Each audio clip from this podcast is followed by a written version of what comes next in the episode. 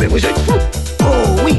C'est le pays qui est le mien. Je suis qu'un buzz, un truc c'est loin, genre de mec de succès Seul, ça caille, je marche en ville. Bruxelles, Bruxelles, V Mets du respect sur mon nom, mets du respect sur mon nom. Vas-tu percer sur mon non Ce type est Magnite, want pieds à Ma maman m'a validé. L'augmentation est vitale, l'augmentation est vitale L'augmentation, un podcast d'Ether Année 90, aux côtés du H-Possi, Accro forme les malfrats linguistiques qui deviendront le groupe iconique Starflame. Starflame fait partie de ce premier âge d'or qu'a connu le rap belge et en est un des principaux représentants. Ce plat pays, la Sonora, Péril Urbain, autant de classiques qui mèneront le groupe au disque de platine en Belgique au début des années 2000. Accro se lance ensuite en solo au travers de quatre albums studio où il explore de nombreuses sonorités. 30 ans de carrière qu'il installe définitivement comme un des boss du rap game belge. Auteur d'une autobiographie et maintenant chef éditorial du média Tarmac, Accro a fait de la culture hip-hop sa vie et son travail. Accro est ici pour nous compter son augmentation.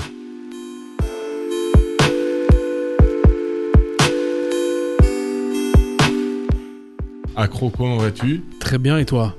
Eh bien écoute, très content de te recevoir pour ce cinquième édition de l'augmentation. Merci de m'accueillir. Euh, je suis vraiment euh, vraiment content de te recevoir et j'avais envie de t'avoir tôt dans, dans, ce podcast parce que tu es, un rappeur qui est là depuis assez longtemps, depuis les années 80 euh, voire 90, euh, enfin mhm. on va dire 90 voire 80. Et euh, bah, j'avais envie de discuter avec toi parce que ça fait déjà quatre épisodes que j'ai fait et à chaque fois on évoque le nom de, de Starflame. Donc je me suis dit que bah, voilà, c'était important d'avoir quelqu'un de Starflame et, et c'est toi que je voulais recevoir en premier. J'espère que j'aurai les autres personnes de, Star, de Starflame qui viendront aussi euh, compter leur augmentation.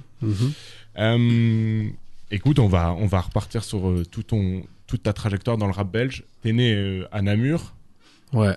T'es arrivé à Bruxelles dans les années 80, j'imagine. Enfin, tu, vis à Bruxelles. T'es de quel quartier de, de Bruxelles? Moi, je suis de, du 10-90. Je suis de Jet, nord-ouest. Donc, quartier cool. Euh, quartier qui est en mutation permanente. Euh, j'étais, euh, mes parents, ma mère était institutrice, mon père assistant social, donc j'ai grandi dans la rue Game avec en bas de ma rue les blocs Game qui sont des habitations sociales. Et c'est là que tout a commencé dans les premiers codes, graffiti. on allait danser dans les dans les parcs avoisinants.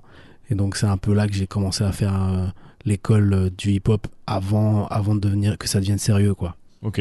Et donc tu découvres le hip-hop euh, dans ce quartier-là. Et c'est qui qui t'y met? C'est toi tout seul euh, Comment tu découvres le hip-hop et cette culture-là? Bah, il y a eu plusieurs ports d'entrée. Il y a eu les ports d'entrée euh, médiatiques de, de la radio et de la télé. donc par exemple, moi quand je rentrais de, je posais mon sac en rentrant de l'école en première humanité ou en deuxième, il y avait déjà Yo MTV Raps qui était une émission vraiment fantastique parce qu'on on découvrait, on avait nos cassettes VHS et on enregistrait toutes les émissions, on se les, on se les repassait. Et donc chaque semaine, tu avais les nouvelles sorties. C'est là qu'on a découvert euh, EPMD, Eric B. Rakim, LL Cool J. Plus, tard, il y a eu le Wu-Tang Clan avec les premiers clips que j'ai vus en direct. Je sais que j'étais fort axé sur la culture américaine. Je sais pas d'où ça venait. Il y avait aussi toute la vibe entre les années euh, fin 80, début 90 de la NBA qui était en, en montée en force. En 92, il y a eu la Dream Team avec euh, à la fois Magic euh, Magic, Johnson et euh, Jordan. Donc on était à fond versé dans, dans ce côté américain. Et puis de l'autre côté, euh, chez nous, enfin plus proche, il y avait le rap français qui commençait à grandir entre 88 et 89 avec bah ouais il y a eu ce succès populaire belge Benny B qui nous a appris nous petits petits enfants de quartier qu'en fait ouais qu'on pouvait rapper en français tout simplement que ça que ça existait puis euh, en parallèle à ça, il y avait déjà les premiers Solar, il y avait déjà NTM, il y avait déjà Assassin, il y avait une première compilation qui s'appelait Rapatitude avec euh, des prémices. Il y avait déjà IAM qui avait sorti une cassette démo. Euh, donc voilà, tout ça c'est les premiers, les premiers départs du hip-hop pour moi en tout cas. Et ça te marque, enfin, t'as l'air de, de, de, dire que ça te marque direct, quoi. C'est-à-dire que tu tombes dedans et. Ouais, je sais pas pourquoi. En fait, je l'explique dans mon livre aussi, on, essayait d'être à contre-courant parce qu'on se, on se sentait pas représenté par Friends, par euh, les Backstreet Boys, par euh, les filles qui avaient euh, des, des, boys bands sur leur phare en classe. Nous, on se sentait plutôt. On était dans ce mouvement un peu black blanc beurre, euh, mais on ne disait pas beurre en Belgique, tu vois, ça c'est typiquement des banlieues françaises. Mais du coup, euh, ouais, nous on était plutôt pour plaider la cause euh, des Marocains. on traînait en bande marocains, enfin d'origine marocaine, belge, italienne, congolaise. Et du coup, voilà, on se réinventait en fait une jeunesse par rapport à nos parents qui sont nés peut-être dans les années 50, 60 et qui n'ont pas vécu les mêmes vagues euh, d'immigration. Donc en fait, on était en train de reconstituer un mix, un mélange culturel. Et c'est le hip-hop qui nous a mis tous ensemble dans ce mélange culturel et on s'y retrouvait à travers ces codes. Et les combats des Afro-Américains sur euh, le racisme, on l'a vu avec Public Enemy, bah, ça a un peu été les combats de, de NTM en banlieue pour dire que la banlieue, Ouais. c'est un- une, une zone où on a parqué les gens euh, socialement euh, plus, euh, plus en difficulté par rapport euh, aux quartiers, aux arrondissements de Paris comme euh, le 16e et, autres, et tout ça. quoi. Ok. Et donc à cette époque, euh, en rap belge, ce qui te marque, c'est Benny B? Non, il y a BRC surtout. Ouais, Parce que Benny B, si tu veux, c'est, ça a été le, le truc populaire qui a fait danser tout le monde dans les chaumières. Et donc, en fait, tu pouvais parler à ton voisin de rap en disant Oui, euh, t'as vu Benny B, quoi. Ouais. Mais il y avait déjà aussi un contre-courant plus revendicatif euh, et plus social avec euh, Rayeur, avec Defiji et pourtant il y avait aussi Dédiqué qui était en train de mettre des scratchs du côté de BRC, la première compilation belge euh, qui est sortie après. Euh, et du coup, eux, ils ont tout de suite amené le côté il y a des crews, il y, a un- il y a des messages et on n'est pas juste là pour danser parce que Benny B euh, a réussi ce que d'autres groupes américains faisaient, c'était de la- amener de la danse sur les plateaux de télé Ouais. et en plus de rapper. Donc il y avait un côté entertainment, mais euh, derrière il y avait il y a eu quelques messages sociaux, mais c'était pas le fer de lance de Benny B. Et euh, Defiji, euh, et Rayeur, et HBB Benenko, voilà, eux ils étaient beaucoup plus euh, terre-terre quoi. Ok. Et donc, au début, c'est la culture hip-hop que tu prends euh, de plein fouet. Et quand c'est que le rap, il, arrive, quand c'est que tu te dis, ok, en fait, parmi tous tous les mouvements du hip-hop, ce que je préfère, c'est le rap. C'est très important ce que tu viens de dire dans ton, pas, dans ton concept d'augmentation. C'est-à-dire qu'au début, nous, on était dans un mouvement. C'est-à-dire que on pouvait pas circuler sans danseur, on pouvait pas écouter de musique sans avoir un DJ qui met une plaque, on pouvait pas rapper sans, sans avoir les autres paramètres du mouvement derrière nous. Euh, et après, en fait, tu t'essayes à différents talents. Euh, j'ai été tagué dans mon quartier, je me suis fait attraper, j'ai dû nettoyer mes tags euh, devant, le, marché, devant tout le monde le dimanche. Les, flics, ils m'ont mis un, truc très, très direct. C'est-à-dire, t'as fait une connerie, le lendemain matin, tu vas nettoyer devant tout le monde pour m'humilier, tu vois. Et en même temps, j'étais pas bon, pas trop bon en dessin et en graphe, donc j'ai pas poursuivi. Pourtant, j'aimais bien euh, traîner la nuit avec mes potes le long des, des voies ferrées. Puis la danse, ben ouais, j'étais pas si doué que ça. Je, je mémorisais pas facilement les liaisons chorégraphiques de danse. Et j'aimais bien par contre le break, donc j'ai encore quelques restes de tout ce qui est coupole, jeu de jambes, etc. Et euh, par contre, l'écriture, euh, ça, ça me parlait. Parce que j'ai toujours aimé écrire, j'ai toujours aimé faire des petits poèmes à l'époque euh, pour les copines de classe pour euh, glisser ça dans leurs jeans. Et du coup, j'ai transposé ça en, en reprenant ce que je voyais dans de BRC, etc., qui rappaient déjà en français, de NTM, de Assassin, mais avec des flows qu'on essayait de piquer aux Américains. Et puis on a commencé comme ça à écrire. Et puis là, j'ai trouvé un créneau. Et depuis 92-93, euh, en 93, j'ai enregistré mon premier rap. Et là, c'était une révélation. Parce que dès que j'ai posé le casque sur mes oreilles et que j'ai pu euh, placer ma voix en un couplet, je me suis dit, waouh, c'est magique la sensation que j'ai eue à ce moment-là. Comme après sur scène. Mais ça, c'est inimitable et j'ai trouvé vraiment mon kiff euh, Ah, dans une l'écriture. passion directe, ça t'a piqué et tu t'es dit. Direct. Ok. Ça, c'est ce que je veux faire. Euh, combat à la maison vis-à-vis des parents qui pensent que ça va durer deux ans et que tu fais une crise d'ado. Euh, je savais que non, ça allait pas durer trois ans. Je savais que le hip-hop euh, français, il était tellement fourni déjà à cette époque de, de codes et de choses à dire euh, que moi je savais bien que ça allait durer. Ok. Et là, t'es un peu tout seul, si tu veux, où les gens te font yo-yo quand tu passes dans la rue. On te singe, on a des clichés, les profs ils te disent c'est quoi cette coupe de cheveux? Mais on était un peu, si tu veux, des, des punks euh, de l'époque. Ouais, c'est ça. Et puis, euh, au fur et à mesure, En tout cas. moi j'ai vu toute l'évolution en Belgique. Donc j'ai vu euh, les succès commerciaux, comme la galère en maison de jeunes, comme l'autoproduction, le marché du disque qui s'effondre, les disques d'or, les publics euh, où tu as 20 000 personnes, mais les salles de concert dans des maisons de jeunes où tu as 30 personnes, euh, les canettes que, que tu reçois sur scène, puis euh, les dédicaces à la FNAC avec 200-300 personnes qui font la file. J'ai vu tout ça, tu vois. Ok.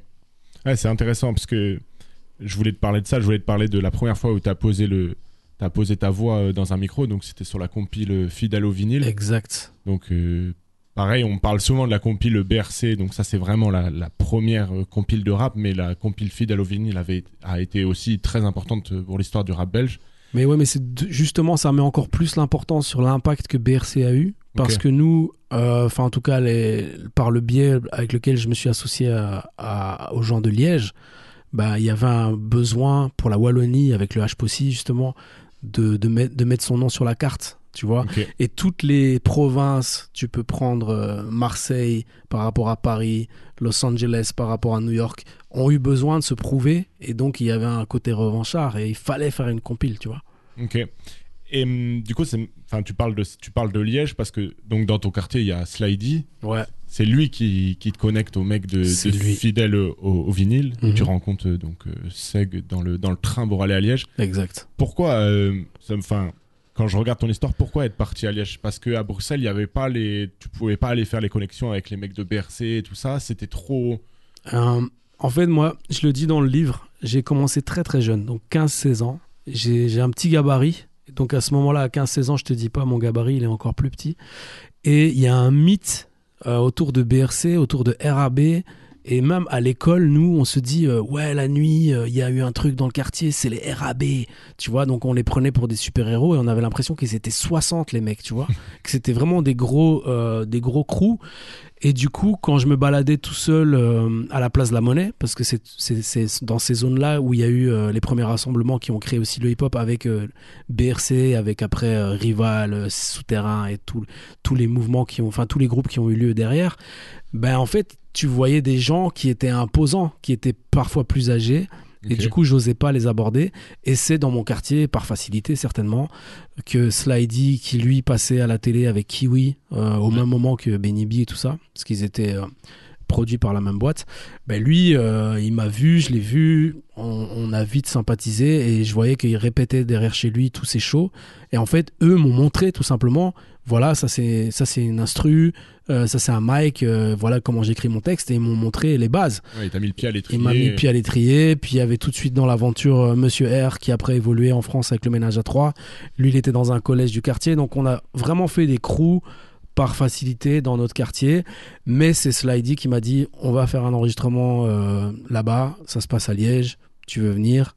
Bah moi j'avais zéro expérience, j'avais pas de beatmaker, donc il fallait que je m'appuie sur des gens qui avaient déjà une expérience de studio.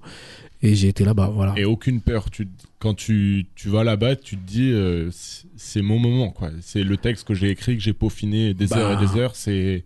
c'est show and prove, c'est-à-dire que c'est comme où t'es dans une battle où tu vois aujourd'hui euh, Nouvelle École où les mecs ils ont 30 secondes pour briller, bah t'es dans un studio, moi je suis un gars très méticuleux, très carré, donc il fallait que je puisse poser en une traite. En fait là le stress de l'horloge c'est de l'argent qui tombe, tu vois.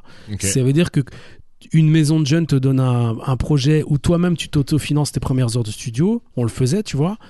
Bah, on faisait des petits jobs à la con pour, et on se disait, putain, une journée de studio par exemple, c'est 300 euros.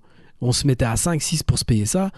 Il n'y avait pas de je repasse trois fois mon texte. Non, je je veux un autotune, je veux des effets, je veux si c'est je kick, c'est bon. Une fois, deux fois, trois fois, le morceau il est emballé. On fait un autre. On voulait faire cinq morceaux en une journée, tu vois. Ok.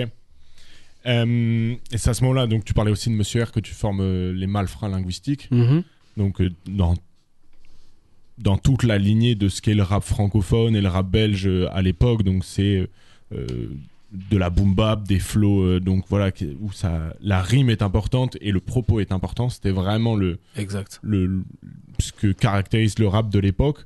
Et tu rencontres aussi donc sur cette euh, sur vinyle donc Sug, euh, DJ Sonar, euh, Fred, toute la enfin toute une Yes. partie du H-Possi et tout le H-Possi. Euh, et Moi, donc- je me sens tout de suite bien en fait dans le mood des Liégeois parce que les Liégeois, ils ont pas changé. Ils sont créatifs, mais ils font la fête. Ils se prennent pas la tête. Ils s'amusent. Ils sont deuxième degré. Et franchement, je suis, je suis- moi, je regrette rien de mon parcours. Je suis très très content d'avoir travaillé avec des Liégeois, tu vois.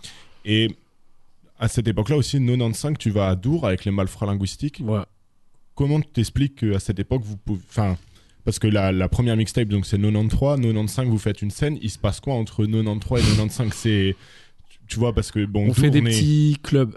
Ok. Euh, on fait des petites scènes, des petits festivals, des petites maisons de jeunes, des petits clubs euh, euh, la nuit. Et on prépare entre la compilation où il y a que trois titres, on prépare euh, clairement ce qui va servir de prémisse au premier album. Puisque le premier album il sort en 96 et on l'a travaillé pendant presque une année, tu vois. Ok. Donc euh, ouais, Dour, euh, expérience de dingue. Alors tu dois savoir qu'en 95, on est clairement dans un tournant entre la grunge, les premiers trucs rap hardcore à la Cypress Hill, où il y a encore des codes du rock, tu vois. Mhm. Et donc nous, on monte sur scène, on a un bassiste. Euh, on a un bassiste et deux DJ. C'est une formule complètement dingue en fait aujourd'hui quand j'y repense. Donc on devait exporter tous les sons sans les basses pour que le bassiste joue dessus. Euh, parfois on avait que des loops avec des batteries. Euh, et c'était fait en direct, c'est-à-dire que c'était au vinyle. Si le mec il se plante, il se plante. Parfois on avait aussi des trucs sur bande, sur DAT. Donc euh, c'est c'est des, des, des tapes. Tu peux pas skipper. Tu te plantes, tu dois aller au bout du morceau. Tu vois Donc euh, c'était particulier. On a ouvert à 14h. Les gens sont sortis du camping. Il y avait 20 000 personnes qui nous ont couru dessus. Et franchement, là, tu te dis, waouh, on me donne une, une opportunité de dingue. Derrière nous, il y a eu NTM, puis il y a eu Assassin, puis il y a eu Public Enemy, Ouais, puis il y a eu non, KRS One. C'est-à-dire que tu vis dans l'âge d'or aussi et, et tu rencontres Public Enemy, quoi, tu vois. Le gars que t'as vu trois ans plus tôt sur euh, Yo MTV Raps quand t'étais minot dans ta chambre. Toi, quoi. Ouais, voilà. Sacrée expérience. Et pour le coup, Dour, euh, sur ça, ils ont été précurseurs euh, sur beaucoup de choses, parce que c'est les premiers à avoir. euh, Grave. cette tournée directement vers le hip-hop et vers le hip-hop belge. Et ok, ouais, sacré. je pense que ça devait être un sacré moment. Donc ouais, t'en parlais. Vous, les, on va dire que le rap et son histoire, euh, certaines personnes sortent un peu du H-Possi et tout ça. Donc après, vous faites une mixtape, la démo, Mhm. Euh, et ensuite vous faites euh, le morceau donc Opération Starflame, où là Mhm. vous intégrez donc KR et l'enfant pavé. Exact. Comment tu rencontres KR et l'enfant pavé? C'est qu'ils étaient toujours dans l'entourage avec vous. Mhm. Qui- comment vous intégrez ces deux personnes-là et vous dites, ok, maintenant on est cinq, plus donc un DJ et un producteur, et on va avancer tout- tous ensemble, quoi. Alors, il faut savoir que le hip-hop, euh, dans l'esprit mouvement, est, toujours, enfin, est très ouvert d'esprit. C'est-à-dire que nous, effectivement, on repart d'un groupe qui n'existe plus, Malfra.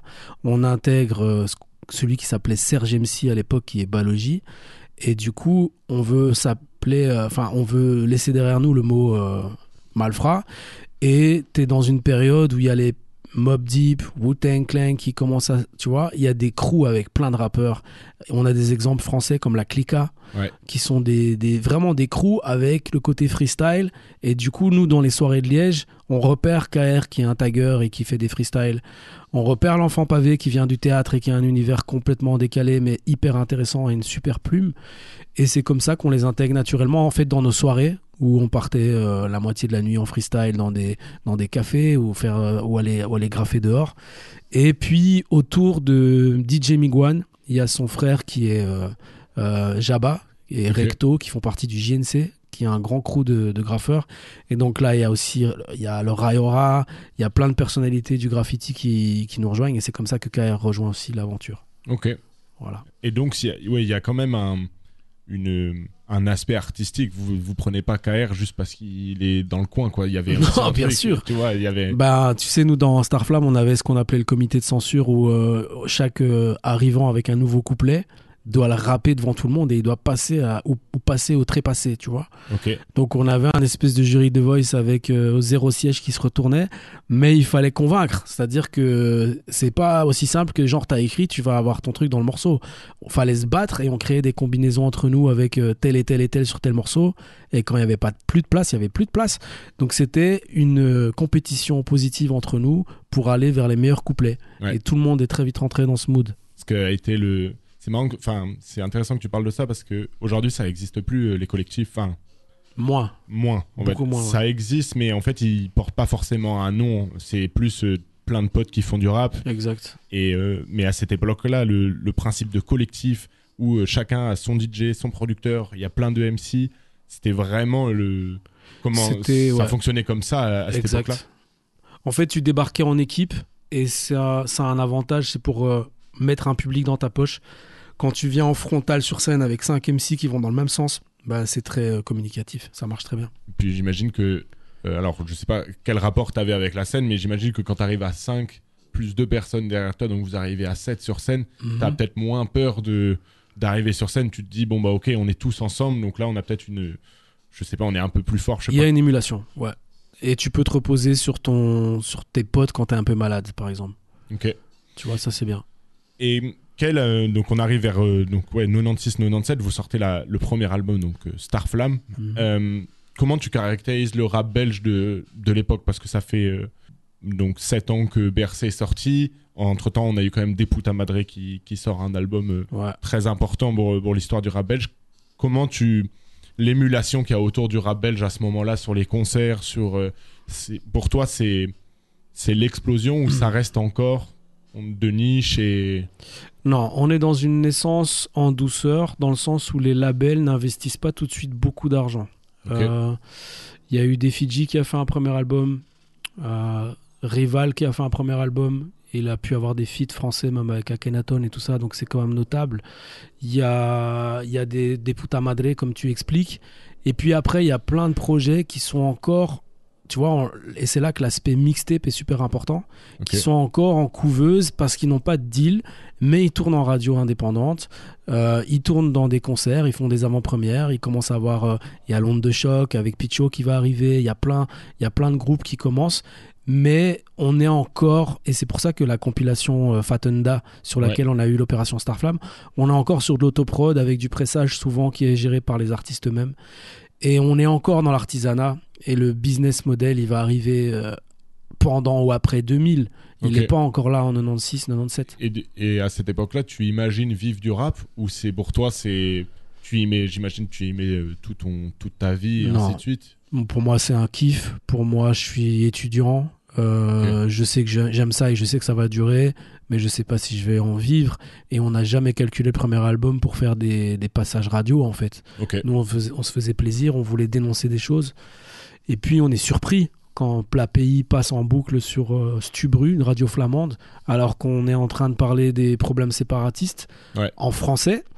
On est très surpris de voir que c'est d'abord les Flamands qui jouent le jeu. C'est pour ça que certains euh, ont, ont joué sur le mot star flamand à un moment donné, parce qu'on tournait énormément en Flandre.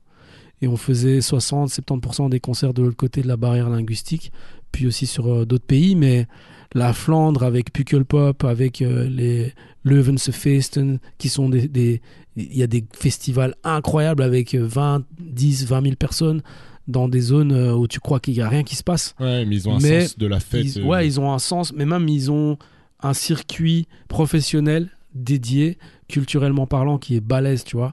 Donc après, en Wallonie, euh, on était à la traîne sur tout Comment ça. t'expliques? Parce que c'est un truc pour les auditeurs qui, nous- voilà, qui nous écoutent. Starflame, c'est vrai qu'au début, ils ont un premier écho, comme tu le dis, très important du côté flamand et moins du côté euh, wallon. Mhm. Comment t'expliques euh, pourquoi les flamands ils s'intéressent autant à Starflame? Qu'est-ce que tu penses qui Je sais pas, ils ont vu Flamme de Flamand, je sais pas moi. non, je sais pas. Parce qu'il y a une ouverture d'e- d'esprit, tu vois. Il y a déjà la première, une des premières émissions en national, c'est The Hop. The Hop, c'est DJ Lefto. DJ Lefto, il a réussi à se placer en radio bien avant tout le monde, tu vois. Et il est avec euh, d'autres euh, d'autres gars. Et la mouvance, même à l'époque, elle est clairement sur le rap français. Et même les Flamands, Ayam, ils ont saigné Ayam, tu vois. Et ils connaissent le rap français aussi bien que le rap américain. Donc euh, les DJ sur les platines, ils jouent du rap français. Et nous, on arrive et on est ouvert d'esprit. C'est-à-dire que dans les, dans les soirées, on va à Gand, on sort à Gand, euh, on joue avec des rappeurs flamands, on fait des feats avec des rappeurs flamands Mhm. déjà à l'époque. Ouais. Les mixtapes avec des DJ flamands sans problème. Donc il n'y a pas euh, de... Il y a pas de combat linguistique pour nous à l'époque en fait. Ouais, aucune frontière. euh, Rien à foutre.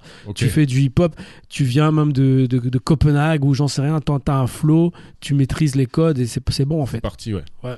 Et tu me, tu me fais penser à. J'aimerais citer son nom, euh, DJ Grazupa, donc un DJ. Grasshopper. J'ai pas l'accent flamand encore, mais je l'aurais. Mais qui a aussi participé à, à faire euh, découvrir le rap francophone aux flamands et inversement à ramener aussi. Ouais, euh, même jusqu'à la Hollande, parce qu'il a fait les premiers scratchs chez E-Life, qui est un des super bons albums de rap hollandais, en fait. ok. Ouais, il a une carrière incroyable. Il, il il est dans, quand tu vois son projet Moe Graz, où il y a plus de soul, de jazz, c'est un technicien incroyable musicalement Ouais. Vraiment, c'est. Allez écouter en tout cas, ou allez vous pencher un peu sur la vie de, de DJ Grazupa qui est vraiment important pour, pour toute cette culture. Euh, donc on a ce premier, euh, donc on a Opération Starflame, euh, produit sur la souterraine. Ensuite, donc on a ce- premier projet Starflame que toi, enfin, où je t'ai vu en parler en disant que pour toi c'était celui le plus, l'album le plus authentique de, des trois albums que vous avez fait, enfin celui qui était Ouais. finalement euh, Fait sans calcul. voilà, fait sans calcul. Mm. Et donc arrive euh, le deuxième album que vous sortez en, en 2001, donc Survivant, euh, qui là rencontre pour le coup un énorme succès. Vous êtes disque de platine en Belgique, donc ça s'était pas arrivé depuis Benny B à, à l'époque, donc il n'y avait Mhm. pas eu de disque d'or et ainsi de suite. Vous, vous êtes signé, Mhm. Euh, donc il y a la Sonora qui devient un single et tout ça. Qu'est-ce qui se passe entre donc tu vois l'album Starflame et, et Survivant? Comment vous arrivez à construire cet album-là? Est-ce que vous tu vois euh, est-ce que tu envisages le succès que ça va connaître? Comment ça se passe euh? Bah, on a appris des codes du premier album. On sait ce que c'est un format radio. Parce qu'avant, on faisait des raps de 6 minutes. Puis on a compris que plat pays, fallait faire un radio edit quand même. Euh, mais on rentre en studio pendant longtemps aussi. Presque un an et demi, deux ans. Euh, on est plus pointu parce que le rap français prend en maturité. Tu-. On sait bien, il y a là, déjà les vagues Oxmo Puccino, euh, même Ayam, ramène, Bomb ram- et- Time Bomb, tout ça, ils ramènent du flow, il y a les X-Men, tout ça. On sait que dans notre euh, environnement, ça blague plus, en tout cas dans le texte. Tu Ok. peux pas arriver avec n'importe quoi, tu vois. Donc on se remet en question. Et euh, la Sonora, c'est un, c'est un coup de peau. C'est-à-dire qu'on l'a pas calculé en se disant on va mettre une musique latino, ça va plaire. Euh, notre DJ, il est à moitié colombien. KR, Ouais. il est à moitié équatorien. Donc il y a des sonorités qui sont reprises dans Starflame, qui sont latinos parce que les membres sont latinos. Et puis, du coup, ça se fait naturellement de placer un rap en espagnol, euh, guapea, guapea, des, des, des petits codes. Et à ce moment-là, nous-mêmes, on calcule pas que, tiens, le track, il est rentré en radio, il, vous êtes dans le top, c'est pas une semaine, c'est pas deux semaines, vous êtes là 20 semaines, 30 semaines, vous descendez, mais vous êtes toujours dans le top, vous vendez je sais pas combien de disques par jour. Nous-mêmes, on est surpris, tu vois. Donc, effectivement, là, on commence à être invité à l'RTBF, on n'avait jamais mis les pieds à l'RTBF, on dépasse le cadre des, des radios plus underground, tu vois. Puis on tourne en France, on fait la- l'avant-première de. Assassin. On est à l'Olympia avec Assassin, on tourne dans toute la France, euh, et c'est un autre, euh, un- une autre aventure qui s'ouvre à nous. Mais on garde l'âme en fait. Tu vois Il y a un peu plus de calcul dans la façon de produire. On se paye euh, Mario Rodriguez, qui est l'ingé son qui a mixé, masterisé Mob Deep et Notorious B.I.G. On le fait venir en avion. Donc évidemment, l'album il coûte une blinde. Les clips ils commencent à coûter une blinde. Mais heureusement, l'investissement pour la maison de disque il est, il est retombé. Parce que vous Mais pas pour nous, tu vois. vous, vous signez entre, euh, entre les deux albums. Il y a, il y a Amy Ouais. vous signe en- entre, entre On, les deux. on- on passe d'un label indépendant flamand d'ailleurs, euh, Ice Cream Records, euh, shout out à Laurence Kusters. Et euh, on passe de, de là à un maxi qui s'appelait euh, euh, Blade Runner chez Warner. Et le bise avec Warner capote et on est repris par euh, EMI. Ok. Voilà. Ok. Et donc, par contre, ce que tu dis, c'est que ça revient pas dans vos poches à la fin, quoi. Bah si, les, concerts, ça revient dans ta poche. Tu prends une avance à l'époque. euh, attends, moi je te dis ça. C'était deux- 100 000 francs belges, euh, 2500 euros. Donc Pour moi, ça. je rentre à la maison à 21 ans avec 2500 euros. Je dis à mon père, je t'ai déclassé. Tu vois, tu, je te fais deux fois ton salaire. Sauf que les 2500 euros, je m'achète une caisse pour Ave et puis j'ai plus rien. Tu vois Parce qu'en vérité, quand tu vois les avances du rap français d'aujourd'hui, c'est rien du tout. Ouais. Donc tu récupères après sur les dates de concert, ok. Tu reçois des vêtements gratuits, ok. Tu reçois des droits d'auteur en radio, ok. Mais c'est pas le même business qu'aujourd'hui, tu Ouais, c'est ça. Et qu'est-ce que ça fait J'aime bien poser cette question aux gens qui viennent ici. Qu'est-ce que ça fait d'être rémunéré pour sa passion, euh, tu vois. À- à- Bah, c'est clair qu'à 21 ans, tu as un sentiment d'avoir réussi ta vie, en fait. Tu... Et en fait, on vend encore du disque physique. On voit pas le crash euh, arriver. De... On voit pas Napster, on voit pas les, les plateformes, tu vois. Donc, on est dans de la vente physique. On t'offre un disque d'or et de platine à 21, 22 ans. Bah, tu crois que ça c'est parti, t'es Johnny Hallyday, tu vois. Donc, t'es déconnecté de la réalité. Tu, je savais pas, je me baladais dans le Deleuze, euh, tout le monde venait me demander des autographes, tu vois. Aujourd'hui, c'est calme. c'est- pas grave, ça c'est la vie de la vie de rappeur, mais euh, tu vois parce que je trouve que c'est un, un sujet assez intéressant de se dire, euh, je veux faire d'une passion ma vie et le jour où ça devient ta vie où tu es rémunéré, des fois euh, la, la chute elle peut être euh, brutale Non. en se disant finalement est-ce que j'ai encore Je vais pas bouder, je vais pas bouder le moment où il y a du succès, mais il est clair que j'ai préféré écrire en galère dans des locaux dégueulasses de Liège avec tous les tox autour, avec mes potes et fabriquer ce qui allait devenir le succès que de simplement vivre du succès, tu vois. C'est plus intéressant le chemin et surtout quand il n'est pas calculé parce que premier deuxième album il n'est pas calculé et le troisième là on rentre dans du calcul et là pour moi les autres ils vont peut-être pas dire la même chose mais pour moi là on perd le truc et on se dit on doit faire un single parce qu'on a bouffé du single on a vu que le single nous a rapporté quelque chose qu'on a plus de dates plus d'argent et on se dit à chaque fois qu'on écrit un titre est-ce que c'est un single? Enfin moi j'étais obsédé par ça. Et c'est une grosse erreur en fait. Et tu penses que ça se ressent et ça explique pourquoi le troisième album marche moins que le, le second? C'est un tu, tu penses Le- que c'est dans le processus créatif qui Bah, a Le troisième, il commence à avoir des tensions aussi entre certains membres. Euh, parce que quand tu es en groupe, tu as la force d'une équipe à 5 sur scène, mais les individualités, donc euh, la façon d'écrire, le côté sentimental, l'humour et l'acceptation de chaque fois aller à la majorité pour un choix de pochette, pour un choix de photo, pour un choix de son, bah en fait ça, commence à monter parce que il y avait beaucoup de talent. Tu vois même euh, les, albums que Balogi a sortis euh, avec euh, son premier album Tout ceci ne rendra pas le Congo. Et voilà, il avait des choses à dire. Il a eu un vécu difficile. Et du coup, il a dû garder au service du groupe un tas d'idées ou un tas de choses qui, qui étaient très personnelles. Moi aussi. Et on commence à le faire dans le troisième album. J'ai un morceau qui s'appelle Sueur d'alcool, qui parle d'alcoolisme de, mes potes, euh, etc. Mais les solos sont beaucoup moins mis en avant fatalement que les morceaux de, de groupe, tu vois.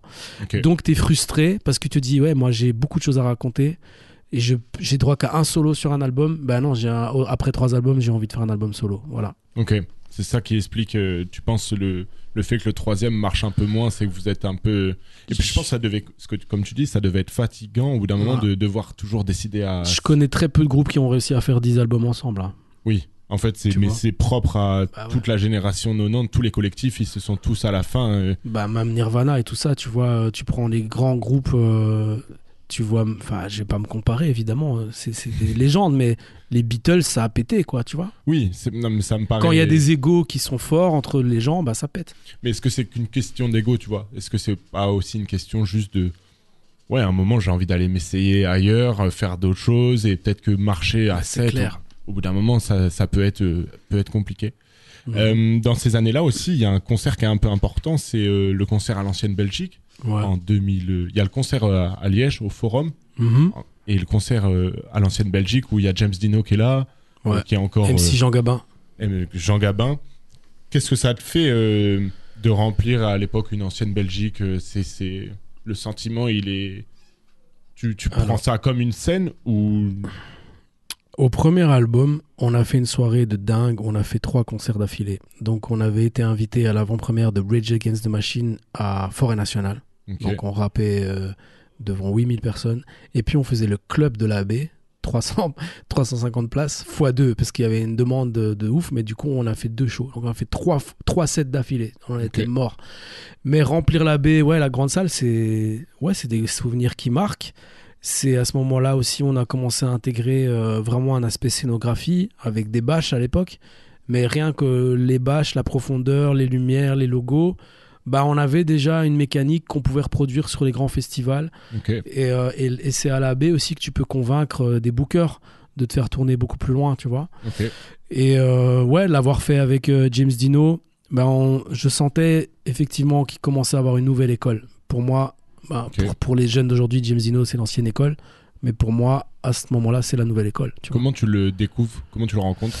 Euh, je traîne pas mal à XL avec un crew euh, de graffeurs aussi et euh, avec Abrège qui deviendra d'ailleurs DA de, de Stromae der- Ok. aujourd'hui, tu vois, dans, dans tout ce qui est vision graphique, etc. Bold, c'est avec eux. Et avec Max qui est Big Fish et euh, avec euh, le beatmaker aussi Orfeo qui a fait le premier album de Dino. Et euh, clairement, James Dino est un ovni, on se dit ce gars il va tout exploser. Et euh, j'ai un grand attrait pour euh, le flow, la façon de se mettre en avant, le côté atypique parce qu'il fallait des couilles pour arriver en disant je suis un fils de flic, tu vois. Ouais. Et on sent que le gars, son premier maxi c'est euh, branleur de service, il en a rien à branler, il prend les codes du rock, il rajoute, tu vois, il joue, il joue de la gratte, euh, il perce le mic comme un vrai freestyler et franchement il a tous les codes pour exploser. Et du coup, c'est un peu dommage euh, l'histoire derrière de, du fils du commissaire qui a pas vraiment fonctionné en France parce que euh, je pense qu'il n'était pas à la meilleure période de sa vie. Mais James Dino, c'est quelqu'un qui a énormément de talent, tu vois. Et voilà, après, il a fait ses armes en tant que comédien en plus. Il a fait beaucoup de stand-up et tout ça.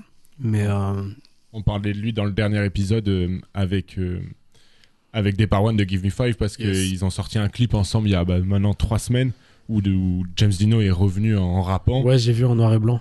Et euh, ça fait plaisir de voir quel- 20 ans après qu'il soit encore là. Et euh, bon, je- j'aimerais aussi qu'il vienne dans l'augmentation compter toutes ces histoires. Et hum, donc, tu, vous faites la B, vous sortez ensuite un, un DVD qui reprend les, les meilleurs euh, Ouais. euh, moments de scène. Et Mhm. ça marque la fin de votre contrat avec EMI et EMI. Et ça marque aussi la fin de l'aventure Starflame pour le moment. Et toi, tu- donc, tu décides de lancer euh, en solo et tu, lances, tu crées ton, ton premier euh, album, ton premier disque, Mhm. donc euh, L'encre, la sueur et le sang. En 2006, tu sors ça. Ouais. Comment tu décrirais la fin de Starflame dans- Donc, tu nous en as un peu parlé. voilà, les égaux, il faut se lancer en solo. Mais artistiquement, toi, qu'est-ce qui t'a plu dans de te lancer dans un solo? C'était. Bah, c'est un challenge personnel déjà. Euh, après autant d'années au service d'un groupe, ayant quelqu'un qui écrit facilement, j'avais aussi envie de me, me révéler et voir si je pouvais marcher tout seul, tu vois. Et euh, bah ouais, c'était aussi une aventure seule d'aller signer en maison de disque. Là, j'étais sorti chez Universal, c'était un peu compliqué. Il y avait des deals avec des stagiaires, donc j'ai pas vraiment un bon management. Euh, je continue à produire avec DJ Miguan de Starflame, mais aussi avec d'autres beat beatmakers, tu vois. Et c'est une belle aventure que d'aller au bout d'un disque, de faire ses clips soi-même, de gérer sa DA, tu vois. C'est euh, c'est gratifiant dans la liberté, en fait. Et comment tu décris à ce moment-là, euh, tu vois, l'univers du, du rap belge? Parce que là, ça y est, on est en 2006. Euh, bah, comme tu dis, James Dino est arrivé, Pitcho. Puis c'est le début aussi des autres, des, des autres rappeurs qui arrivent. Donc, Là, il y a Stromae qui arrive il y déjà. a Stromae qui arrive.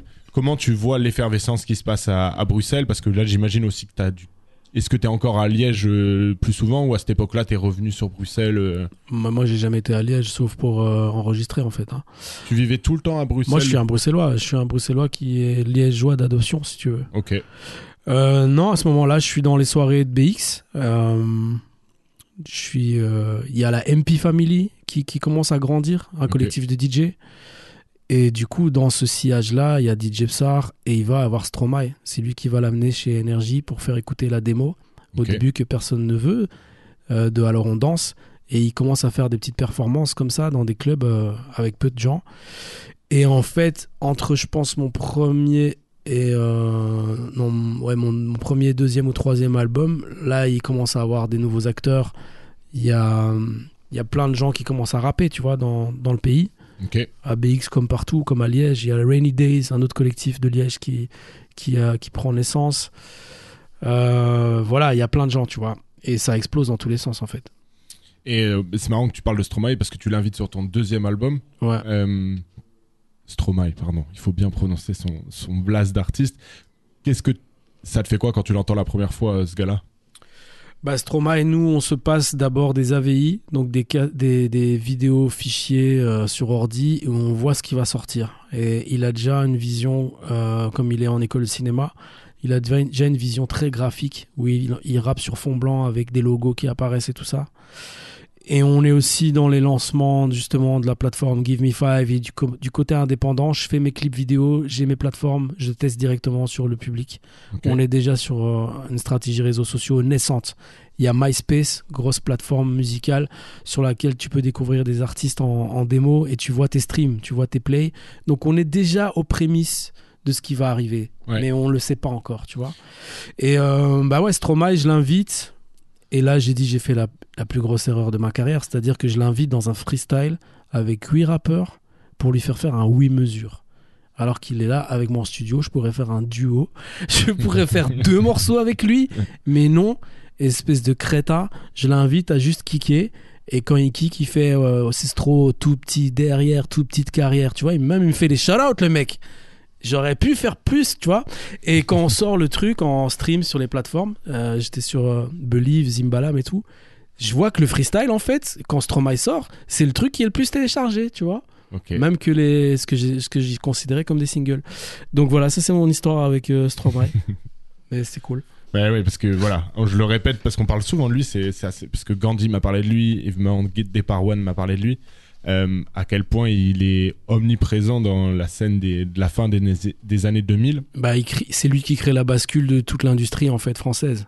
Ok, tu, tu considères ça. euh, Bah, il passe entre guillemets, lui, c'est comme une chrysalide et un papillon. Il passe de je rappe à je vais incorporer des codes euh, un peu plus dense et chantonner et être dans ce côté plume sombre avec morceaux joyeux. Donc il crée un format, il crée une nouveauté. Et au même moment, l'industrie qui se casse la figure doit réinventer ses codes parce que le disque physique est en train de mourir et qui commence à avoir le téléchargement, les plateformes et le stream, tu vois. Donc il va être à la charnière et il va être un des responsables de la charnière. Et pour moi, il va permettre à la Belgique de revenir et de signer derrière euh, tous les, toute la nouvelle école, en fait, tu vois.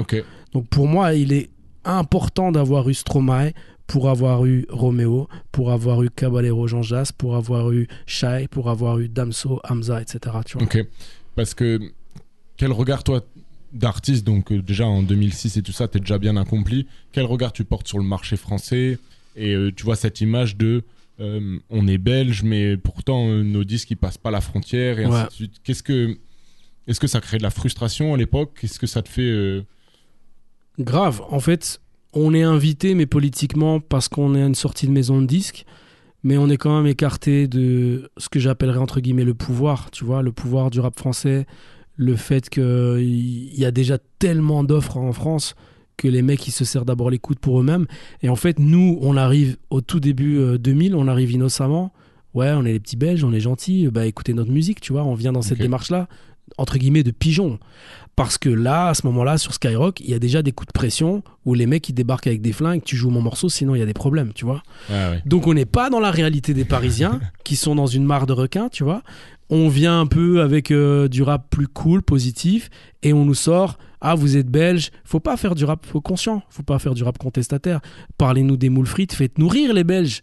Puisque vous faites des caméras cachées, François Lambrouille, vous êtes là-dedans, tu vois.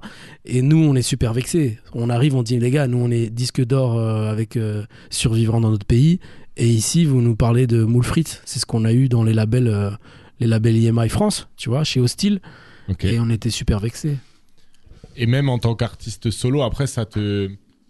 Parce que même en Belgique, finalement, vous êtes euh, pas boudé, parce que voilà, quand même, tu vois, y a un- chez le public, ça marche, mais dans les médias nationaux, le hip-hop met, met énormément de temps à arriver. Est-ce que Ouais. ça aussi, ça te frustre que en Belgique, ça a mis du temps à bouger et à se. Oui, parce que, entre guillemets, l'âge d'or du rap français ou du rap belge ou du rap américain a été euh, une création underground de placer des noms et des moments sur une carte, mais n'a pas été playé en radio par les, les radios mainstream.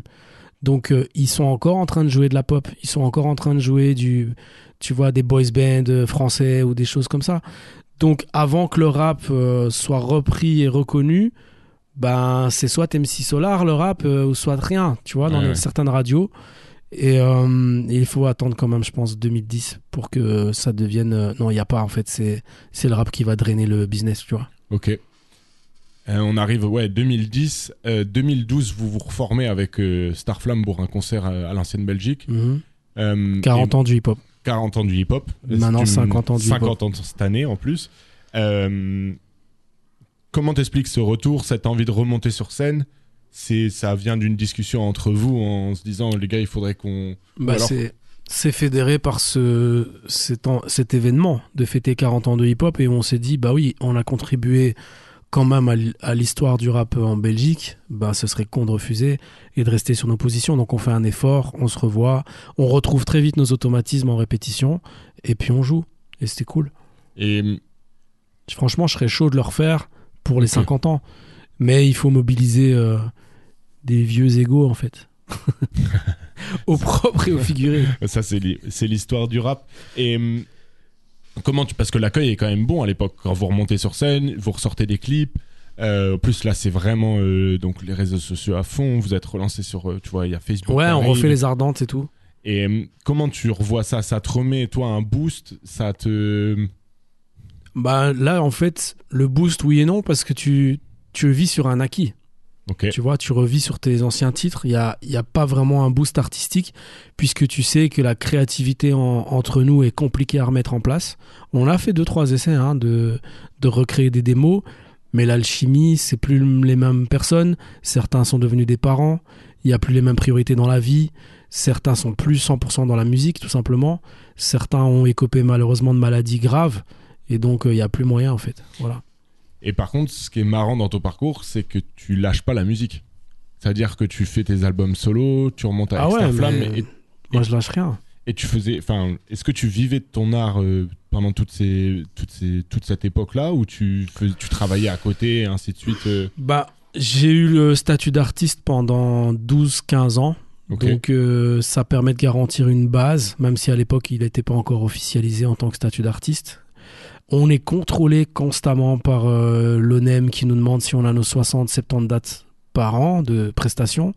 Mais c'est impossible de faire 60 ou 70 dates de concert en Belgique, tu vois. Ouais. Donc euh, je maintiens avec ça, mais euh, je vais pas le cacher. Moi, j'ai travaillé dur euh, pour me payer mes clips et le faire mon, mon business tout seul.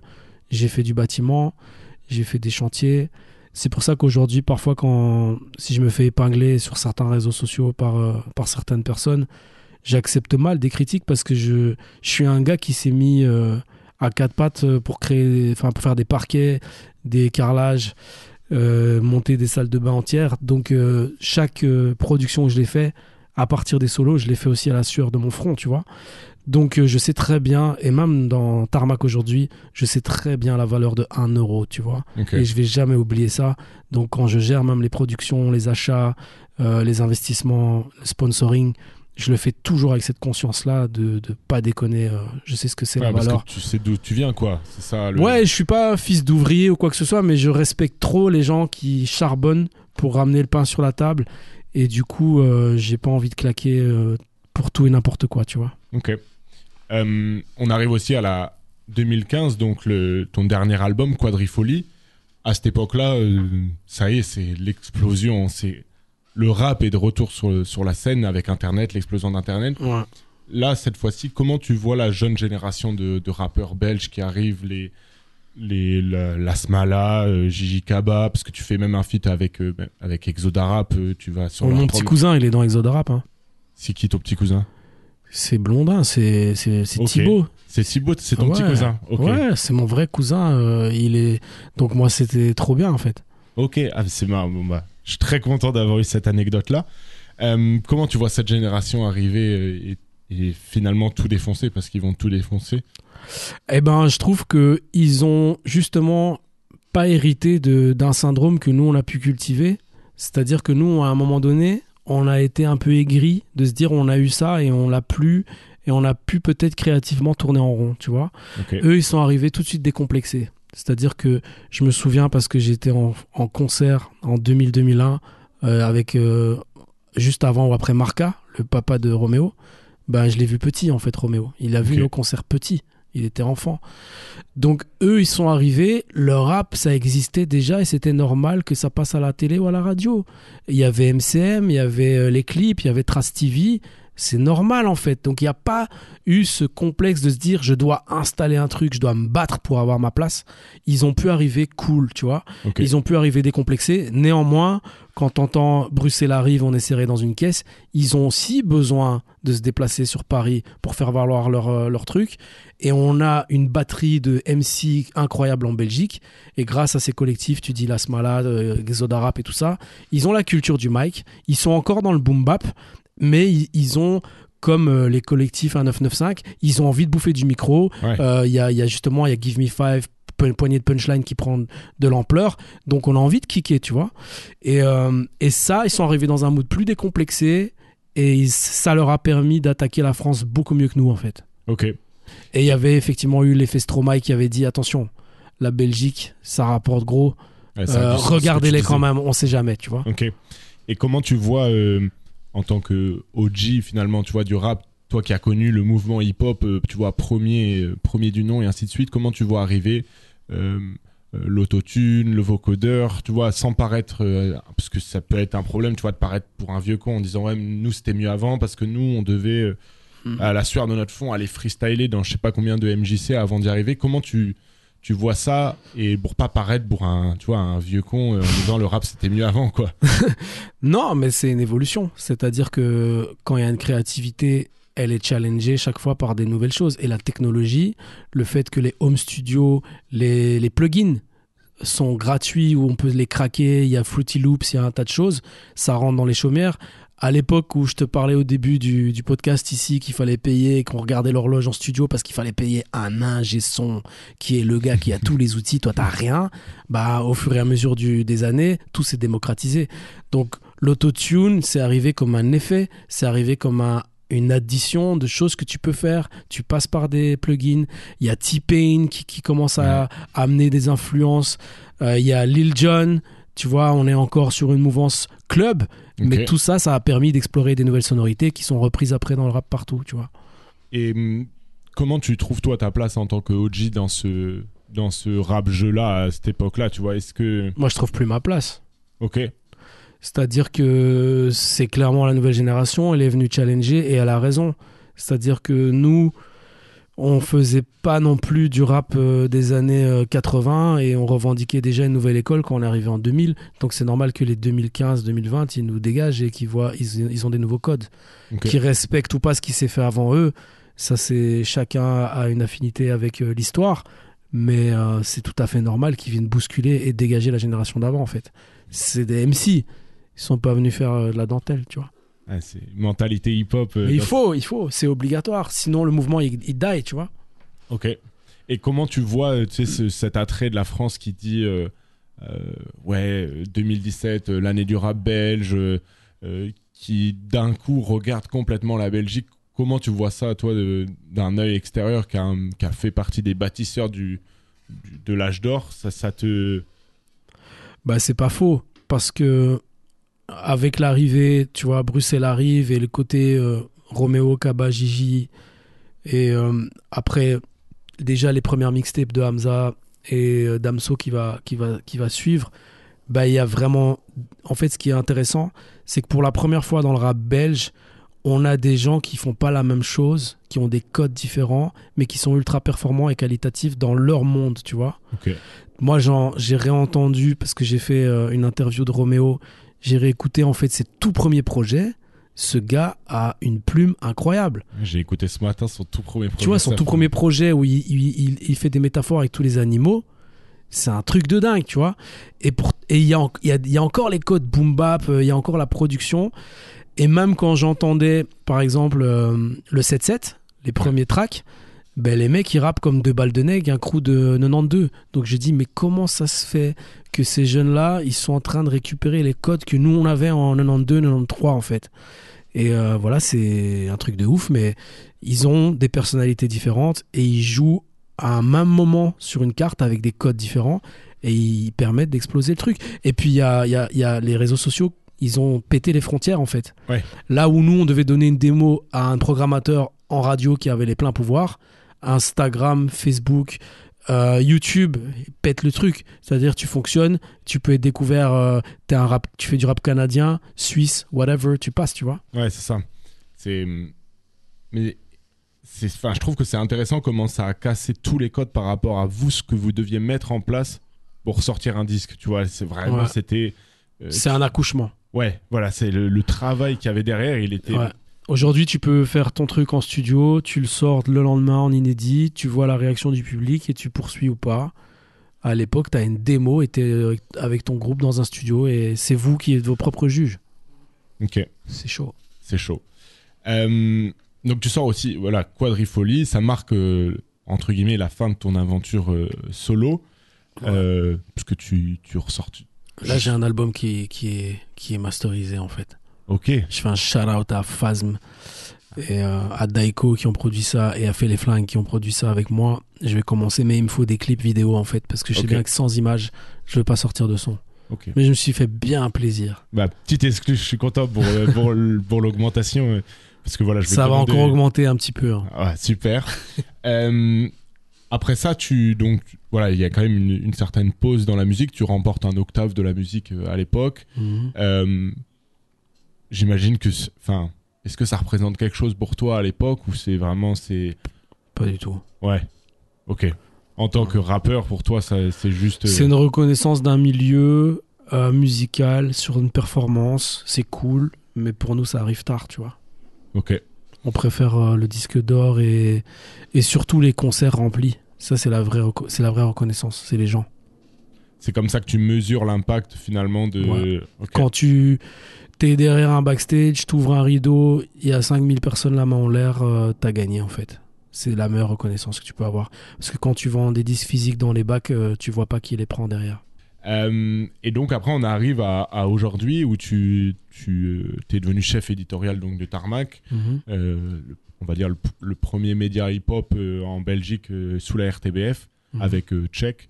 Je pense c'est un peu les, les deux gros médias hip-hop euh, voilà, qui ont pris de la place en Belgique avec euh, l'avènement de toute la nouvelle génération. Mhm. Euh, Qu'est-ce que ça représente pour toi de, de- de devenir chef d'un d'un média comme ça à l'époque? Est-ce que tu as douté? Comment? Bah, au début, je te, je te, je vais pas te mentir que j'ai, j'ai 40 ans et je me dis, j'ai besoin d'un aussi un taf. euh, et les médias, c'est, j'avais essayé de faire de l'animation radio avant, tu vois. Je me dis, Ok. je vais pas rapper jusqu'à 60 ans, même aujourd'hui, je, je maintiens ça. Et puis le Pourtant, tu projet. encore Tu l'as- Ouais, mais voilà, j'ai encore- que, que ou, ou trop, enfin j'ai 46. Et euh, ben, le projet, il est mortel, c'est-à-dire que je vois passer euh, une offre d'emploi euh, sur mon fil Facebook, on cherche un chef éditorial hip-hop, et justement, je suis en train de me tourner vers les médias, je suis intéressé par le média radio, mais les réseaux sociaux sont en train de monter en flèche, tu vois. Donc je rentre un dossier à la RTBF qui s'appuie sur une stratégie réseaux sociaux. Euh, je sais que Martin Vachéry, qui va créer Check après, il est dans les candidats avec moi. On est les trois derniers, euh, Martin, moi et un, un autre. Et puis euh, voilà, j'ai cette place-là. Euh, on me permet d'avoir un studio de 300 mètres carrés complètement vide. Je peux engager les gens euh, que je veux parce que la RTBF ne maîtrise aucun code du hip-hop. Donc je me dis, soit tu vois le verre à moitié vide, euh, les gars, euh, ça fait 30 ans qu'on existe, vous êtes en retard. Soit tu le vois à moitié rempli, tu dis, bah ouais, il y a une nouvelle génération qui est en train de Et on péter y va quoi. il est quand même important de servir cette génération et la suivante. Et du coup, c'est comme ça que je m'entoure plutôt d'animateurs jeunes et on crée Tarmac euh, qui petit à petit euh, grandit bien. 2019, c'est on atteint, euh, on atteint le- les 100 000 abonnés euh, et le trophée YouTube. Puis aujourd'hui, on est à plus de 500 000. Donc c'est un beau storytelling, c'est beaucoup beaucoup de travail. C'est euh, des vrais questionnements par rapport au côté hip-hop qui a aussi évolué. Et ça, c'est un peu plus compliqué à faire euh, comprendre aux plus âgés c'est que malheureusement j'ai signé pour un média qui s'adresse à la génération des 15-24 ans. Ouais, c'est un grand débat ça. C'est un grand débat et il est normal qu'il y ait ce débat, mais c'est vraiment en fait euh, comme la RTBF s'organise par médias et par cible d'âge. Bah on a on a dû se lier à ça, tu vois. Donc euh, même euh, Phil, Fourmi et moi, on a été assez frustrés au début de se dire bon ben on va pas mettre trop de old school en avant. Mais c'est la mission, donc on met de la old school quand c'est des gold, quand c'est des classiques, on explique les choses et on veut le faire. Mais on a euh, tellement de sorties dans le, Ouais. les, les- les codes d'aujourd'hui, qu'il faut aussi les assumer, les mettre en avant. Et puis, je trouvais ça intéressant quand même dans, dans le côté RTBF où il y a un apport de l'info, il y a un apport euh, du divertissement, il y a un apport de, des partenariats qui sont pleins de cellules où en fait on va pas faire que du rap pur et dur, tu vois. Ouais. Moi j'aime bien un média qui, qui me pose des questions de société. J'aime bien dans la nouvelle génération le côté ultra engagé, woke sur certains sujets. Ben, les jeunes ils vont se défendre beaucoup mieux que nous à l'époque, tu vois. Ouais, ouais. Il, est, il, est- il tolère plus du racisme, il tolère plus de la misogynie, il tolère plus un tas de choses. Et ça, c'est quand même des valeurs, je pense, que, qui sont aussi intrinsèques au hip-hop. Et c'est- enfin, j'aimerais rebondir sur ce que tu disais sur euh, en fait les, les anciens du hip-hop et finalement, tu vois, le, ce qu'on appelle le old school. C'est euh, j'écoutais un, un interview de Raphaël Dacruz, donc un journaliste français, qui parlait de ça. C'est qu'aux États-Unis, on a, ils ont créé des médias faits pour les gens de 40, 50 ans, tu vois, qui Mhm. connaissent le, le, le rap depuis le début. Et ces médias-là sont tournés vers cette tranche d'âge-là. euh, euh, donc les 40, 50 ans, euh, 30 ans qui ont connu vraiment les débuts du hip-hop. Mhm. Et peut-être ce qui manque aujourd'hui, tu Mais vois, dans- grave. dans le le- l'univers francophone, parce qu'on va prendre la France aussi, parce que ça n'existe pas en France, d'avoir des médias en fait qui parlent aux gens de 40, 50 ans et qui passent ok que du NTM, du Mob Deep et du Public Enemy. Et est-ce que ça satisfera tout le monde? Parce que forcément. Non, mais il y a, il y a une- il y a une grosse euh, demande, j'en suis certain. Donc moi, si je pouvais changer les choses et créer un média euh, destiné à ce public-là, je le ferais, tu vois. Et on connaît nos classiques, on, ça pourrait fonctionner très bien. Tu ferais un genre de branche de nostalgie euh, au lieu de faire de la pop années 80 avec du rap euh, ou même du, du reggae, euh, de la soul qui, qui sont des classiques depuis les années même euh, 70 jusqu'à jusqu'à 90. Bah, je suis sûr que ça cartonnerait. C'est sûr. Mais voilà, Il c'est prendre le pari de le faire et de le lancer. oui, parce que pour, genre- moi, pour moi, ça peut fonctionner de ouf. Je pense que même des radios mainstream pourraient commencer à faire en streaming DAB certains channels avec euh, un ou deux animateurs pour, euh, pour incarner ça. Ça marcherait très bien. Mais euh, voilà, moi, j'ai reçu une lettre de mission qui va malheureusement pas dans ce sens-là, tu vois. Et comment du coup tu te places par rapport à, à- parce que forcément tu as quand même un rôle dans cette histoire-là, tu vois ce, ce rôle de est-ce que tu penses que tu dois avoir un rôle de passeur pour la nouvelle génération de dire n'oubliez pas quand même qu'il y a de l'histoire dans le rap belge où finalement tu vois par rapport au fait que bah, tu es chez Tarmac Non, euh, il, faut, il faut le raconter, mais il faut le raconter avec euh, quand même les codes. euh, ça peut même être les codes narratifs, le côté réseaux sociaux, le côté euh, vertical. Il faut quand même reprendre les codes d'aujourd'hui pour le raconter. Donc il y a, il y a un peu un paradoxe, mais c'est pas impossible. Du coup, moi, je pense que Tarmac devait arriver aussi à une maturité de de- de- d'être euh, reconnu d'abord par la cible qu'elle vise avant d'arriver de raconter l'histoire. On a encore plein d'années devant nous. Et je suis en train, moi, de travailler sur un, un projet de série euh, sur l'histoire du hip-hop belge. Mais hip-hop, donc aussi bien la danse que le graffiti, que les beatmakers, que, que les rappeurs. Et ça sera raconté. Euh, mais il faut le faire aussi euh, quand tu peux, tu vois. Et là, ce qu'on a vécu depuis les années 80 jusqu'à 2020, et puis maintenant de 2020, je- on, on s- on se dirige vers 2025, bah c'est énorme. Il y a, Ouais, ouais, là, en il 10 suffit ans, de voir euh, les archives qui, qui- qui- que détiennent les arts urbains, la Sonuma, l'RTBF et les, et les passionnés chez eux. Les cassettes, les VHS, les flyers, les affiches, les enregistrements Ouais. freestyle en radio underground de l'époque. Il y a énormément de choses. Donc pour euh, mettre ça sur pied et re-raconter toute l'histoire, c'est quand même un gros travail. Et donc tu penses quand même que tu dois avoir ce rôle de passeur toi en tant que Ouais, mais une émission old school, par exemple, de mix, ça, ça peut se monter assez facilement. Même euh, sur Tarmac, je pense que je- maintenant, on a la maturité de créer une fenêtre avec euh, un DJ de l'époque qui pourrait player des tracks de l'époque. Ça, ce serait bien, ouais. Euh, on arrive à la fin de ton augmentation. Euh, pour dernière pierre de ton augmentation, moi je voulais te parler du livre que tu as écrit. ouais. Euh, donc Rap Game, j'ai fait une petite référence de- dans, dans l'intro. J'espère Mhm. que les plus, vifs le- l'auront dès le départ. Euh, Qu'est-ce qui te motive à écrire un bouquin Bah, il y a le confinement. Il y a le fait que je suis, si j'ai une espérance de vie de 80-90 ans, je suis au plein milieu de ma vie. Et donc, je fais, j'ai besoin de faire un bilan. Donc euh, je trouve que j'ai eu un parcours avec une belle étoile au-dessus de ma tête. J'ai envie de partager à la fois l'expérience de rappeur qui a dû se débrouiller parfois avec des bouts de ficelle, qui a connu le succès de maison de disques et qui doit se réinventer dans les médias. Et tu vois aujourd'hui sur les réseaux sociaux, il y a plein de vidéos inspirationnelles Ouais. avec euh, des quotes, avec des, des, des- tu vois des bah, dans le livre, à la fin, il y a plein de tips pour expliquer un peu aux, aux jeunes artistes, aux groupes, bah, en fait, c'est quoi le marketing, c'est quoi le management, c'est quoi la stratégie digitale derrière Tarmac, et euh, comment, euh, justement, je suis passé de Starflame à Tarmac. Donc, euh, je pense au-delà du, du, de le- du kiff personnel d'avoir écrit un livre, parce que ça aussi, tu vois, quand Tu tu écris. à l'écriture par rapport à ce qu'on disait au tout Ouais, départ. quand tu re- revenu quand es sur un morceau de X minutes, t'es es, enfermé dans des couplets de 16 ou de 20 mesures. Et dans, dans un livre, en fait, euh, tu peux te lâcher. Donc euh, tu attrapes une toute autre écriture où il y a beaucoup plus d'air. Et euh, je trouve ça hyper intéressant pour tout rappeur de d'essayer, en tout cas. Ok. Je t'avais vu du coup dans une conférence où tu expliquais la difficulté que c'est de sortir un- aussi un livre en Belgique et, Ouais. et c- et finalement les difficultés qu'on raconte dans le hip-hop belge elles s'appliquent pas que au, au hip-hop. Il y a le cinéma, euh, bah, euh, la littérature, tout ça. Quand on vient de milieux, on va dire, euh, divergents, Mhm. c'est toujours aussi compliqué de, bah, de sortir des disques, sortir des, des livres, et surtout quand tu viens du hip-hop. Mais tu as réussi à le faire, et donc tu feras. T'es un des premiers rappeurs belges à l'avoir fait, sûrement le premier, j'imagine. et, euh, et donc je trouvais ça bien pour clôturer ton augmentation, parce que finalement, à la fin, on arrive avec euh, bah, trois albums euh, en groupe, quatre albums solo, un livre te raconte. euh, plein de concerts et maintenant tu es aussi euh, donc chef éditorial d'un média euh, hip-hop.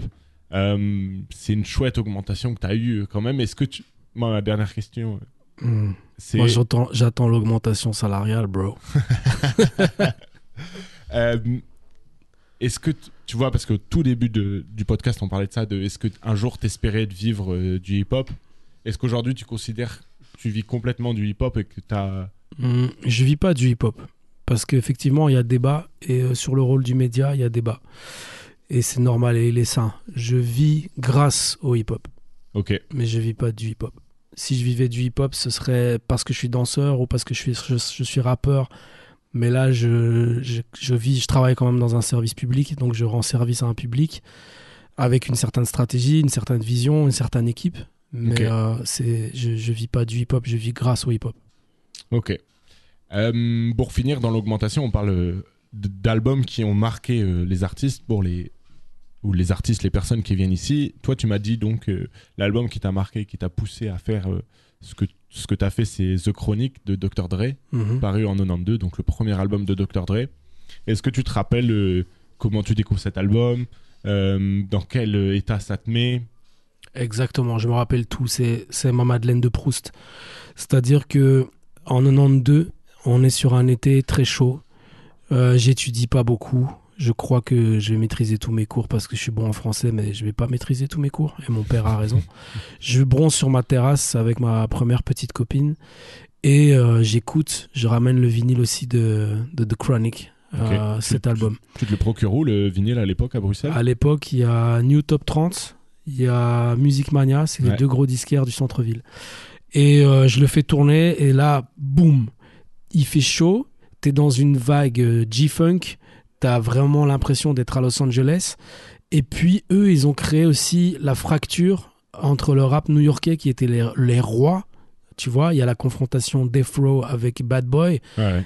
ils viennent démonter B.I.G. en fait et tous ceux qui sont numéro un ils viennent démonter Mob Deep et donc t'as as après tu vas voir Tupac qui va exploser mais au début Dr Dre c'est un c'est un sorcier c'est un grand Manitou c'est le beatmaker enfin, c'est un producteur mais celui qui va faire exploser et qui va amener la trait sur cet album c'est Snoop Doggy, Ouais. Doggy Dogg tu vois donc au début c'est pas Snoop Dogg c'est Snoop Doggy Dogg et qu'est-ce que Snoop il ramène une fraîcheur dans le flow c'est à dire que il reprend des classiques de Slick Rick, La Di Dadi. Il fait des flows euh, inspirés des Jamaïcains. Tu vois, avec, il toast un petit peu comme les Jamaïcains. Et donc, il ramène une toute nouvelle vibe dans le rap US.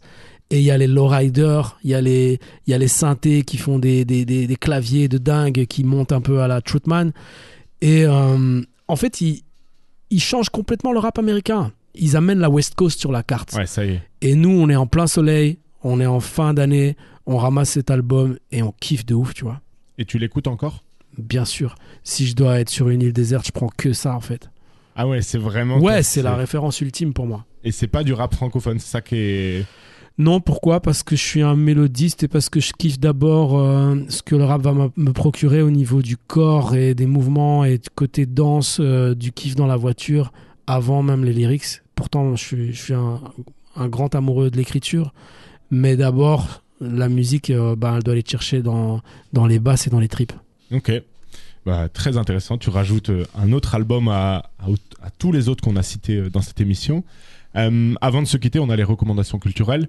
Donc, on parle d'artistes belges, que ça soit des mecs, des meufs, mais ça, ça peut être de la musique, mais ça peut, tu vois, euh, euh, des parents, il nous a parlé d'un livre euh, fait sur les médias belges.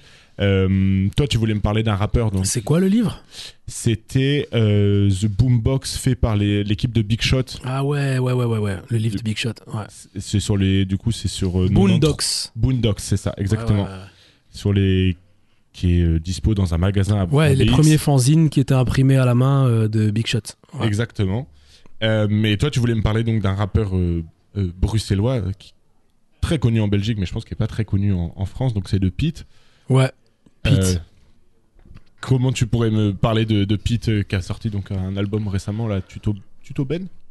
Ouais, bah si j'étais plus dans l'actualité ou dans la nouvelle génération, j'aurais dit même Rose Wayne, parce que pour moi, il a quelque chose de tr- incroyable, où il y a à la fois des références dans la voix de Damso, avec des flows euh, empruntés un peu à, à d'autres rappeurs, et il a vraiment un univers de fou.